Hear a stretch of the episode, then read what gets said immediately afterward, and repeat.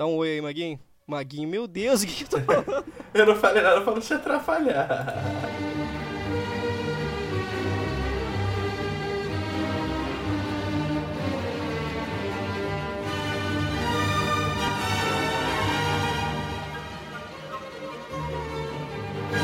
Fala pessoal, mais um episódio aqui no o Reflex Podcast. É, o Maguinho, o Magno Varnava, que estava com a gente aí na semana passada, infelizmente não vai poder continuar com a gente nos próximos episódios, por uma questão mesmo de conciliar o tempo e tudo mais. Ele resolveu abrir mão de, de participar aqui. Compreensível, é, o cara não estava com, com tempo e tudo mais, mas estaremos eu e, e o Gabriel aqui de, de qualquer forma. Então dá um oi aí, Gabriel. Fala aí pessoal, tudo bem com vocês? Bom, infelizmente o Maguinho não vai poder estar mais aí, né? Como, como o Paulo falou, mas vamos, vamos que vamos, vamos continuando aí com os... O barco a gente vai tocando aí. Pois é. E hoje vamos estar falando aí sobre a temática, vai ser pecado original. E a gente espera apontar algumas coisas que talvez sirvam de reflexão para nós atualmente, mesmo sendo uma temática tão antiga. É, e aqui seria uma analogia, né? Pretende se ser uma analogia sobre a natureza humana e o pecado original, né? Que são coisas ali inseparáveis, porque o que determina a nossa natureza humana é justamente o pecado original. Então, é, aqui a gente já, já de antemão já deixa antecipado, né? Acho que já fica claro pela temática do podcast e tudo mais, que é uma visão cristã católica. Então, assim, vão ter outras opiniões a respeito da natureza humana, dos dos islâmicos, dos judeus, ou enfim, até dos próprios ateus, sobre qual é, seria a característica né, da natureza humana, mas aqui a gente está admitindo a opinião como o pecado original. E a partir disso, a gente consegue entender que é a opinião, se você for analisar as outras, né, é a, a hipótese ali, a possibilidade que mais faz sentido. Porque você com, começa a enxergar ali de certa forma, principalmente se você for cristão, é, obviamente se você não for, vai carecer um pouco de sentido para você. Mas você consegue, de qualquer forma, encontrar uma certa razão ali naquele. naquele naquele, como eu posso dizer, um, uma espécie de, de, de, reflexo do que o homem era, de como o homem foi criado, concebido e de como o homem é agora, né? Porque não é mais a mesma coisa. É, eu acho que é, talvez alguém não, não tenha muita ideia, né? Esteja escutando a gente do que de fato seja o pecado original. Então eu acho interessante começar dessa forma, né? falando o que é o pecado original e os outros tipos de pecado. Porque, a princípio, né, nós temos o pecado original, que é aquele que é transmitido para todos os homens, sabe? Ele não possui culpa, né, por ter, por carregar esse pecado. Ele é o que possui a origem tanto de Adão quanto de Eva, né, por terem desobedecido a palavra de Deus lá no início do mundo. Há também o pecado mortal, que ele ocorre quando é cometido, quando se tem noção de que você está pecando e ele é de matéria grave. E também há o pecado venial, que é aquele que é um pecado mais leve, é uma matéria leve e que você às vezes peca sem perceber. Então hoje a gente vai se aprofundar no pecado original. É uma obra que eu li recentemente é, e eu recomendo a todos. É uma leitura incrível, é uma epopeia incrível do John Milton, que é o Paraíso Perdido. Ele retrata de uma maneira bem específica, né? Você consegue é, imaginar bem as coisas ali é, durante a epopeia dele. E nela ele fala desde a queda de Satã até a, a expulsão de Adão e Eva do paraíso, que aconteceu por conta desse pecado, né? Então, claramente é uma obra de ficção, não é uma leitura, como eu posso dizer, é, canônica, né? Mas é incrível para poder demonstrar como que as coisas aconteceram, né? E eu te pergunto, Paulo, você acha que era possível resistir à tentação que foi imposta? Cara, então, se era possível ou não era possível é uma questão que eu acho que ela se responde numa outra pergunta, né? Porque se admitimos que não era possível, ou seja, já estava destinado a acontecer, então basicamente Adão e Eva estavam condenados, né? Estavam ali no paraíso, no, no jardim do Éden, mas estavam condenados a, a, acabar com a raça humana, de certa forma, acabar com a natureza divina da raça humana. Então, eu acho que sim, era possível não ter caído na tentação, né? do, do fruto ali, do, do, conhecimento entre o bem e o mal, não cair no pecado, né? E era, e era algo, obviamente, é, admitindo também como é, algo canônico, óbvio, que Deus é onisciente, ele já sabia que isso iria acontecer, tudo já, já estava dentro da ciência divina de Deus. Mas é plausível é, compreender que, que poderia não ter acontecido. Há a possibilidade de não ter acontecido. Porque se, se a gente abdicar dessa possibilidade, a gente estaria ali é, presumindo que Deus, é, na, criação, na própria criação do homem, já, já condenou ele a cometer esse erro, né? Acho que se a gente admitir né, que já, já houver essa, essa, essa condenação, né, eu acho que isso estaria totalmente contra a questão do livre-arbítrio, né? Então, a primeira coisa que a gente pode tirar disso, né, partindo dessa questão, é que muita, muita gente, quando a gente, muita gente entra naquela questão do paradoxo de Epicuro, né, que fala que, olha, se Deus é tão bom e, e ele é onisciente, onipotente, por que ele não impediu que, que Adão e Eva comessem do fruto, né? É, uma divagação que eu tive sobre isso é que se Deus não quer que você chegue até Ele, que você o ame de uma maneira obrigatória. Né? Ele não quer que você seja é, uma máquina de amar, etc. Não é isso. Ele quer que você chegue a Ele de coração, de coração aberto, por vontade própria, porque é uma coisa que você sente que é boa na sua vida e que vai fazer com que você cresça mentalmente, espiritualmente né? Então, eu acho que é por isso que ele permite esse tipo de, de vontade. E essa questão aí do, do, do Epícoro, né, que você citou aí, cara, Epícoro era um grande hedonista, né? Então, é, é a busca pelo prazer, a vida tem que ser boa o tempo todo. O que é ruim foi criado e para ser ruim porque alguém mal criou aquilo ruim para que eu sofresse, para que eu vivesse aquilo, né? Já que nós não merecemos, nós somos criaturas tão inocentes e divinas que nós só merecemos o bem, o prazer, o conforto. E se alguém fez algo de ruim, ele é o criador, né? Que, que é ruim, que é mal, que fez isso com a gente.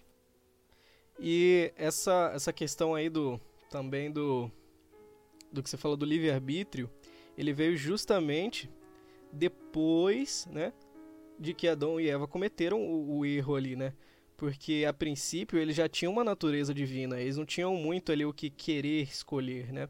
Não tinham muito um caminho para tomar, eles já estavam com, com a bandeja entregue na mão e foi pedindo uma única coisa: não coma daquele fruto, porque aquele fruto tem o conhecimento do bem, mas aquele fruto também tem o conhecimento do mal. Então, a partir do momento que você escolher comer daquele fruto, você vai ter o conhecimento do bem, mas você também vai ter o conhecimento do mal. Então, você abre mão da sua, da sua inocência divina né? Então, é, a gente consegue entender ali, são coisas até canônicas, né, que Adão e Eva não sentiam dor, não tinha, não, eram imortais, né? Foram, o homem foi criado para ser imortal. Aliás, uma coisa que a, a gente consegue entender aí, até para quem não é cristão, agora é algo que dá para você entender com, com, a, com a reflexão aí de racional e, e, e diária, que o homem não foi criado para morrer. Então, se você é, se deparar com uma criança, com, com, com uma, um jovem, um adolescente, um idoso, um adulto, todos ali, sem exceção, não estão habituados à ideia de morrer. Você nasce, você cresce, se desenvolve sabendo que você vai morrer, mas você não consegue conceber essa ideia. É algo que não entra na sua cabeça. Você fica, de certa forma.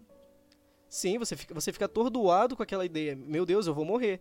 E quando alguém morre é uma so um sofrimento eterno e você fica lamentando aquilo como se tudo acabasse ali, sabe? Porque justamente o homem não foi feito para morrer. Então isso explica de certa forma essa essa incompreensão do homem perante a morte. Ele não quer entender. A gente, isso não está escrito na nossa alma que a gente tinha que passar por uma morte. Não de forma assim da nossa natureza divina lá do princípio, né? Voltando para a criação do homem. Isso foi algo causal, né? Foi uma causa, uma reação do, do pecado original, junto com diversas outras, né? Sim, cara. E eu acho interessante a gente observar que muitas das vezes a gente não leva muito a sério essa questão do, dos pecados e tal, né? Não digo, não digo, quando eu digo a gente, eu digo a gente, a população no modo geral, sabe? É, então, é, foi interessante eu ter puxado aquela linha lá do, dos outros tipos de pecado, né? Que demonstra que o pecado, esses outros tipos de pecado, tanto venial quanto mortal, eles só se dão justamente por um prolongamento desse pecado original, né? E as pessoas às vezes pensam que, tipo assim, ah, as pessoas pecam só por pecar. Tipo, ah, por que, que é pecado? Entendeu? Por que, que tal coisa é pecado? É, eu acho interessante a gente observar que todos os pecados que existem e são classificados como pecados, seja ele venial ou mortal, é, eles possuem algum fundo que vão nos deixar ou tristes, ou vão, vão nos afastar de Deus, ou aquilo pode te trazer algum tipo de problema futuramente, né? Então, se a gente pegar uma, um pecado que todo mundo conhece, como por exemplo a ira, por que, que a ira ela, ela é pecado? Porque ela tira totalmente a sua, a sua forma é, natural de pensar, de compreender as coisas, de tomar decisões. Da mesma forma que você ficar ah, embriagado também tira a sua forma de pensar, de observar, de tomar as decisões. Entende? Logo, é, da mesma forma que o pecado mortal ele tinha um motivo para ser pecado, todos os outros pecados também possuem motivos para ser pecados. Claro que há essa questão da matéria, sabe? De ser a matéria grave ou ser uma matéria uh, leve, entendeu? Mas não pense que é porque é uma matéria leve que ela é irrelevante. Muito pelo contrário. Como, como o próprio o, o padre Paulo diz, que esses pecados veniais você vai acumulando, acumulando, acumulando eles até que eles se tornam, até que você comete um pecado mortal por conta desses pecados veniais. Então, o pecado original ele só ele não foi só o ato da expulsão dos dois por conta né, de comer o fruto, etc. Ele também é aquilo que tornou todos os pecados, sejam eles mortais ou veniais, possíveis. É, principalmente se você admitir ali e voltar um pouquinho atrás, antes né, do homem, entender que anjos erraram. Né? Nós não, não fomos os primeiros é, a errar. Anjos erraram. Então, é, essa questão de que é tudo divino, então tudo se tudo está sob o controle de Deus, como pode existir maldade, como pode existir. Então, pô, ateus não deveriam existir se tudo está sob o controle de Deus. Se você, se você assume. Isso, isso é uma premissa ateísta. Então, assim, é um, é um tiro no pé, porque você está falando. Tá, se, se, Deus existe, por que, que tudo não é bom, sabe? Por que, que tudo não é segundo a vontade dele? Bom, segundo a vontade de Deus, você acreditaria nele. Então, assim, você tá dando um puta tiro no pé, cara. Agora, há de, de compreender que sim, as coisas estão sob o poder divino. Só que isso inclui, há um espaço ali aberto para o livre-arbítrio humano, sabe? Deus não faz tudo, sabe? Ele, ele pode, ele tem poder para fazer tudo e mais um pouco. Só que desde o pecado original, a gente tem a capacidade de escolher, né? Nos foi dado a capacidade de interligir. Então o que, é o interligir? É, vem do, do, do, da etimologia de interlegere, né? de escolher entre as opções. Então a gente tem essa capacidade de discernimento. Logo, se a gente tem a capacidade de escolher entre as nossas opções, entre o que a gente pode ser, entre o que a gente pode fazer, em como organizar nosso pensamento, aonde direcionar. Se a gente tem essa capacidade, a gente automaticamente assume a responsabilidade e a culpa pelos nossos atos, pelos nossos pensamentos, e aí vem todos os outros pecados que não que de certa forma advém do pecado natural, da natureza humana, né?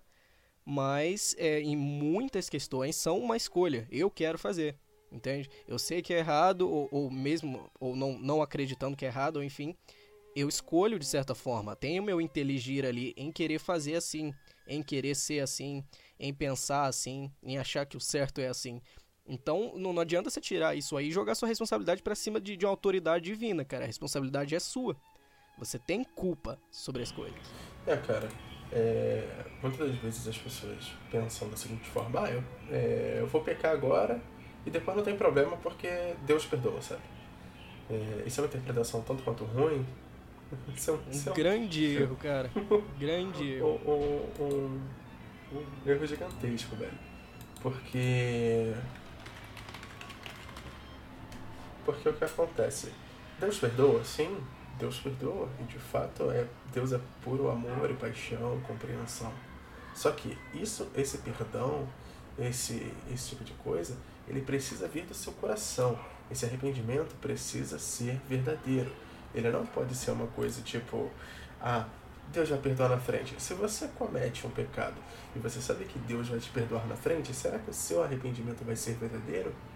Será que você não vai voltar a cometer esse pecado?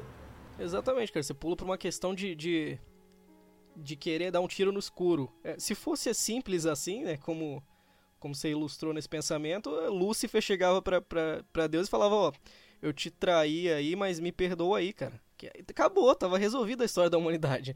A gente não precisava estar tá aqui. Uhum. A gente não precisava estar tá aqui, mano. Entende? Então, é óbvio que Deus perdoa, é óbvio que Deus é misericórdia. Só que ele é misericórdia a partir do momento que você entende que a sua natureza é miséria. Então, é o encontro da misericórdia divina com a sua miséria humana. A partir do momento que você não assume que você é, é um miserável, que você é um pobre, que você sabe que você é um nada sem a misericórdia divina, ela não vai chegar a você, porque ela não, tá, não tem direcionamento para ela, não tem um espaço para ela. Então, você tem que compreender sim, a minha natureza, ela tá impregnada de erros, de defeitos, de faltas, de pecado e eu preciso abandonar por completo a vontade de querer essa minha natureza. Ela não vai sair de você, ela é algo que está ali em você, que, que embora você entenda, aprenda a discernir, ela não vai deixar de existir. Mas você tem que abandonar a vontade de querer essa natureza, porque é daí justamente que vem todos os outros pecados. A partir do momento que eu abraço essa natureza de eu erro, eu vou continuar errando, eu sou pecador e tal, eu, eu vou continuar fazendo, porque eu não vou ver motivo para parar ou para deixar de fazer. Ah, é algo normal, acontece com todo mundo, todo mundo faz, é assim. Não, cara, entende? Você tem a capacidade de inteligir. O que difere a gente de todos os outros seres aqui terrestres é justamente a nossa capacidade de inteligir. Então isso vai ser cobrado. Não adianta vir com essa de que Deus é misericórdia, de que tudo será perdoado, bicho, que você vai ficar uns um, um sete metros aí abaixo da terra queimando aí que não vai dar para reclamar não. é, cara. É, é triste ver que, que algumas pessoas levam isso a finco, sabe? Tipo, levam isso como se fosse a maior verdade do mundo. E, e nem tentam, sabe? Tipo, nem tentam sair desse pensamento, porque ele é tão conveniente, sabe? Ele é tão. É, é, ele é tão confortável, sabe? Que pra que que eu vou, vou mudar o meu mindset, sabe? Eu não gosto de falar mindset. É uma ótima expressão. Porque parece um negócio de coach, tá ligado? É uma ótima expressão. Mas, a única coisa boa que, eu... que dá pra ser exprimido o coach é o mindset. exatamente, exatamente. É, então, tipo, pra que, que eu vou mudar meu mindset? Pra que, que eu vou mudar esse tipo de coisa se, sabe? É... Deus vai me perdoar no final. Entendeu? Eles esquecem que existe a questão do purgatório, onde você vai ser julgado até mesmo pelos seus pensamentos. Exatamente, cara. E aí você começa a enxergar, se você der uns passos para trás, que a humanidade ela busca compreender esse, essa natureza humana, mas deixando de lado assim essa ideia é, teológica, né? Então tudo bem, vamos deixar de lado a ideia teológica. Esquece aí Adão e Eva, esquece pecado original, vamos olhar só para a natureza humana.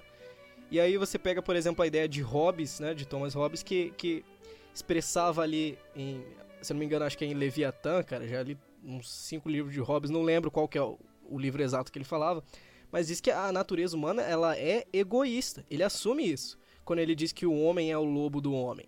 A natureza humana é egoísta, ela é egocêntrica, ela é Aí a gente volta também para aquele pensamento do, dos gregos antigos, né, sobre o eros, aquele domínio, aquele desejo. Então a, a natureza humana ela é completamente perdida. Se a gente for é, descer os degraus aí da, dos nosso, da nossa evolução e cair somente para a natureza humana, tudo vira um caos, cara, absoluto.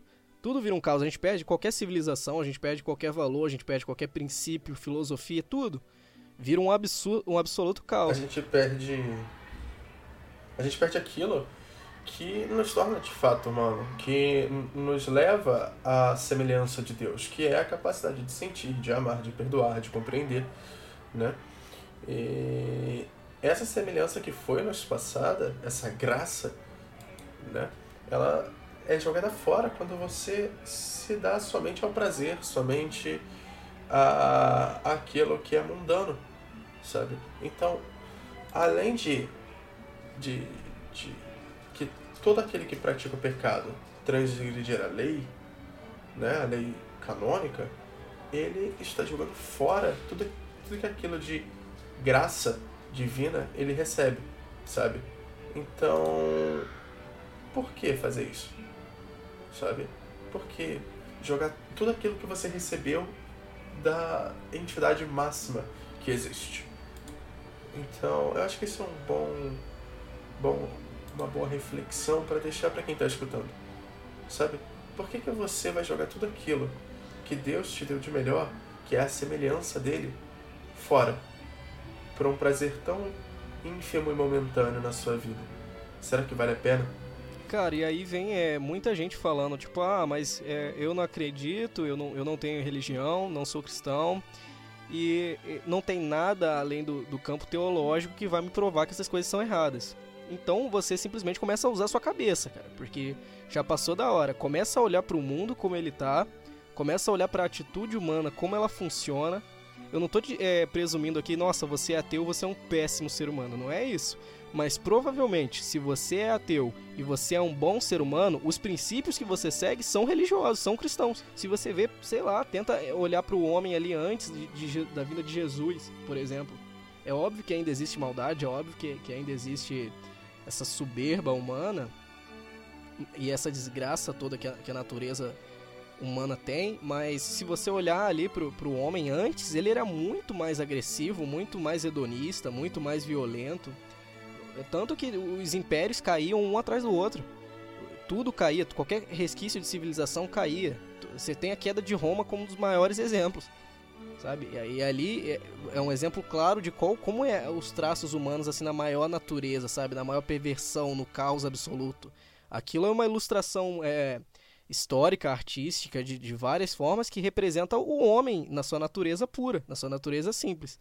É isso que a gente, se, que a gente vira, é isso que a gente transforma se a gente abdicar das coisas boas que nos foram deixadas. Não significa que a minha natureza está impregnada de maldade, de egoísmo e individualismo, portanto eu não tenho mais a chance ou a capacidade de ser bom. Claro que não, cara. Aquele fruto ali que, que Adão e Eva comeram tinha tanto conhecimento do bem, tanto conhecimento do mal. O que acontece é que o conhecimento do mal, justamente por ter sido causa de uma desobediência, se tornou aí é, algo que está impregnado na sua natureza, no seu ser. Só que o conhecimento do bem ainda reside o seu ser também. E é justamente a capacidade de inteligir que vai te direcionar se você quer esse conhecimento, se você vai abraçar esse conhecimento e negar essa natureza ruim que você tem, ou você simplesmente vai é, negar o conhecimento do bem e abraçar sua natureza egoísta. Exatamente. É, o ponto que você falou aí são que muitos ateístas eles utilizam o argumento de que ah, eu sou uma pessoa boa e, e por isso, se Deus existir, eu vou para o céu. É, muitos deles utilizam uh, o argumento de ah, eu faço caridade. Né? Só que eu só estou exemplificando aquilo que você falou. A caridade ela só é vista como uma grande virtude por conta do, da, da coisa religiosa, né? do, do cristianismo, sabe? Então, é, você fala assim, ah, mas eu sou pessoa porque eu ajudo as pessoas na rua. A mesma coisa, sabe? Só é visto como uma coisa boa porque isso advém do cristianismo, entendeu? O, a questão que você falou da, da nossa, né, do nosso enraizamento é, bruto, é, eu acho que ele pode ser visto não só na queda de Roma, mas também na invasão dos bárbaros a Roma. Sabe? Quando eles invadiram e destruíram tudo e saquearam tudo. Sabe? Aquilo ali. É, eu acho que foi a forma mais brutal já relatada do homem na, na história, sabe? Sim, cara, tem. Nas guerras, etc. Sodoma e Gomorra É uma- e afins. Sim, exatamente. Uma, uma coisa que, que Agostinho diz, que eu acho que é muito interessante, é, pra gente né, é, começar, pra gente finalizar, porque já tá fazendo uns 30 minutos, é o seguinte. O bem, ele não é nada mais do que a proximidade de Deus. Quanto mais você faz o bem, mais você está próximo de Deus. E dizer que você é, vai para o inferno ou estar no inferno, esse tipo de coisa, não pense que é um lugar pegando fogo. Sabe? Foi retratado assim por Dante? Sim, foi. Mas lembre-se que não é uma coisa canônica. Ainda assim é um texto fantasioso, é um texto folclórico. Não quer dizer que seja assim. Mas. Há uma visão você- ambígua, né, a respeito disso, né? Que é um Exatamente. lugar físico e ao mesmo tempo não é um lugar físico. Então é, é uma discussão bem, bem profunda. Agostinho relata que você estar em pecado, você está é, indo para o inferno ou para o caminho do inferno, é simplesmente você estar longe de Deus. Deus sabe que o mal existe, ele pode acabar com todo o mal, ele pode é, fazer com que as coisas se tornem a forma que ele queira. Sabe, tipo, como se ele fosse um grande ditador, né? Mas ele não é um ditador. Ele quer que as pessoas vão até ele de coração puro. E as pessoas que não chegam até ele, que não chegam até o bem, elas estão no mal. E o mal é a distância que você tem de Deus. E essa distância que você tem de Deus, ela te leva ao sofrimento. E o que é o sofrimento? O inferno. Então, é, será que vale a pena você entrar em sofrimento? Você garantir o seu passe para o inferno por conta de um prazer momentâneo, por conta de algo que vai se esvair em poucos minutos, ou em poucos dias, ou talvez em alguns anos, sendo que se você ficar perto do bem, a sua vida será eterna. Entende? Eu particularmente acho que não vale muito a pena, mas sou humano, porto comigo o pecado original e também cometo pecados. E por isso reconheço a minha miséria e devo pedir perdão a Deus de coração totalmente arrependido e tentar de qualquer maneira não pecar mais. E acho que isso deveria ser feito por todos, pois somente assim nós estaremos mais próximos do bem, da graça divina e teremos a vida eterna ao lado do Pai. E, cara, agora completando isso aí que você falou, eu tava até. Primeiro eu vou dar. a- vou completar, depois eu, eu adiciono, né? É, eu tava lendo um livro, eu tô lendo ainda, um livro chamado A Arte de, Perdo... de, de Aproveitar as Próprias Faltas, de Joseph Tissot. E eu tinha até separado uma parte, um capítulo ali do livro pra falar sobre, só que eu acabei esquecendo na loja, aí agora eu vou falar aqui de cabeça o que eu me lembro, né? Que ele fala ali ele tá usando uma, uma espécie de parábola, se eu, se eu não me engano, ou algo metafórico, mas o significado ali que você exprime daquilo é que é, tem uma pessoa na qual, se não me engano, era São Francisco que, que, que ele relata, que estava conversando, que essa pessoa começa a reclamar de, ah, mas fulano de tal, eu, eu tô cansado de estar caindo nesse erro, é sempre o mesmo erro, é sempre aquele erro. E aí ele vira e fala, tá, mas você achou que esse erro iria deixar de existir? Você, você achou que esse- esses erros, a, a possibilidade, a capacidade de errar no ser humano, ela iria deixar de existir? Entende? Não é você simplesmente abraçar o erro, mas é você ter a capacidade de inteligir que aquele erro não vai deixar de existir. Cedo ou tarde você pode acabar cometendo. Não significa que você deve, óbvio que não. Mas é provável e é muito possível que você acabe caindo no mesmo erro milhares de vezes, dezenas de vezes. Até você tirar algo de proveitoso, né? Você jogar aquela casca fora e tomar o suco e entender que, olha, conseguir de certa forma racionalizar esse erro e agora eu enxergo com clareza que é um erro. E aí, né, até assim é difícil de você sair do erro. Porque quando você fica nessa visão, como muitos ateístas falam, que é uma visão apenas teológica e dogmática, que não tem nada de razão naquilo, você é, começa a enxergar aquele erro como uma invenção. Inventaram que isso é um erro, inventaram que isso é errado. Mas de certa forma, isso acaba virando uma armadilha, porque a natureza humana ela é uma armadilha. A partir do momento que você tem a capacidade de inteligir e escolher se você vai acreditar nesse dogmático e nesse teológico ou não, vai ser cobrado porque também dá para compreender pelo racional. Então, agora adicionando uma coisa aí, é, a felicidade ela não é encontrada na natureza humana. Você não vai encontrar felicidade nos prazeres, no egoísmo, no individualismo, na ira, na angústia. Você não vai encontrar nenhuma felicidade no sexo. Não vai, não vai. É, é tudo se trata de um é aquela busca pelo eros, é aquela busca do, da natureza humana de ser egoísta. Eu quero glória, eu quero prazer, eu quero conforto, eu quero bem-estar, eu quero tudo. Mas a partir do momento que você vai alcançando aquele tudo, nunca vai te bastar, cara. Nunca vai estar o suficiente. E aí você vai buscando mais, vai buscando mais, vai buscando mais, e quando você vê, você está na beira de um precipício. E aqui eu não estou falando só de forma teológica e dogmática, você está na beira de um precipício racional. Você vai se deparar acreditando, sendo cristão, sendo ateu, sendo o que for. Você vai se deparar, mas provavelmente já vai ser muito tarde. E é aí que isso se torna uma armadilha. Porque você tinha a capacidade de escolher acreditar na, nesse estudo teológico, nesse dogmático, e você escolheu não acreditar porque falaram que era uma invenção, sabe? Que esse erro foi inventado. E aí, quando você se dá de cara ali e vê com seus próprios olhos que isso te levou à destruição, que isso te levou à miséria, aí já é um pouco tarde. Na maioria dos casos é muito tarde.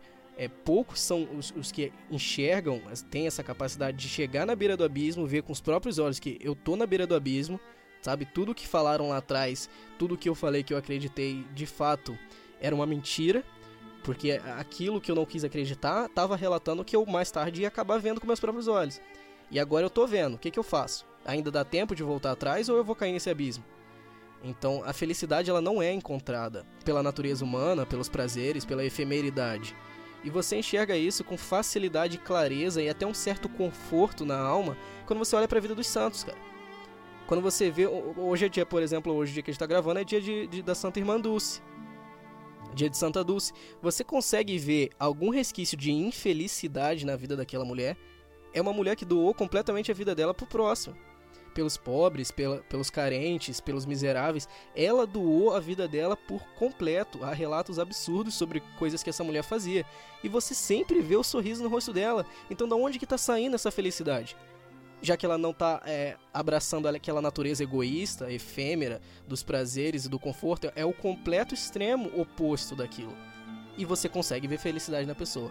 Então a vida dos santos é um exemplo mais claro para você ver que a felicidade não está na natureza humana, em sim quando você abdica dela e aí você vai correr atrás de tudo aquilo que Deus deixou pra gente. É, cara, também observo dessa forma e eu acho que foi a maneira incrível da gente concluir esse, esse podcast, cara. É... Espero que tenha. Hoje não tem moto, tá? É, eu espero... Hoje eu tô no quarto, não vai ter moto passando aqui, infelizmente. É, aqui também hoje tá com um pouco ruído, cara. Nem tive que fechar a janela. Os motoboy estão de greve. É, mas é isso, pessoal. É, então, agora daqui pra frente será eu e o Maguinho. Não, eu, Meu Deus, eu errei de novo. Eu falei isso mais cedo. Maguinho, eu vou deixar aqui um abraço pro Maguinho de tantas vezes que eu falei o nome dele. e a partir de agora sou eu e o Gabriel. E aqui agora a gente vai ter também um novo. Em breve a gente vai colocar aí no ar que vai ser uma espécie de monólogo sobre história da igreja, sobre teologia e tudo mais. Que outras duas pessoas vão estar tá fazendo aí e ingressando no time aí do podcast para dar uma, uma, uma, certa recalchutada aí no, no modelo. Vai ficar é, intercalando entre o podcast aqui, a conversa entre eu e o Gabriel, e esse monólogo sobre um assunto específico de história da igreja ou teologia. Mas por hoje é só e até semana que vem, pessoal. Deixo aí com o Gabriel para se despedir. É, eu, eu gostei bastante desse assunto, a gente começou meio meio, meio, meio cãibroso, mas no final a gente conseguiu, acho que conseguimos achar um bom ponto de argumentação. Eu espero que sirva aí de, de reflexão para você que está escutando, porque, é, cara, e outra, outra coisa. Nunca desista de você mesmo, nunca desista de acreditar, nunca desista do perdão, nunca desista da, do amor e da paixão de Cristo, porque até, Dim, até Dimas foi salvo. Então, no último segundo ele foi salvo. Então, você também pode ser.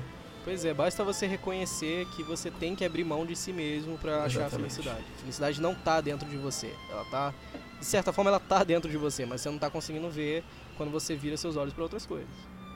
Exatamente. Largue sua vida mundana e, e adapte-se à vida de Deus, à vida da graça. É, é isso. Espero que vocês tenham uma ótima semana. Fiquem com Deus e falou! Valeu, pessoal. Tchau, tchau e até a próxima. Um abraço.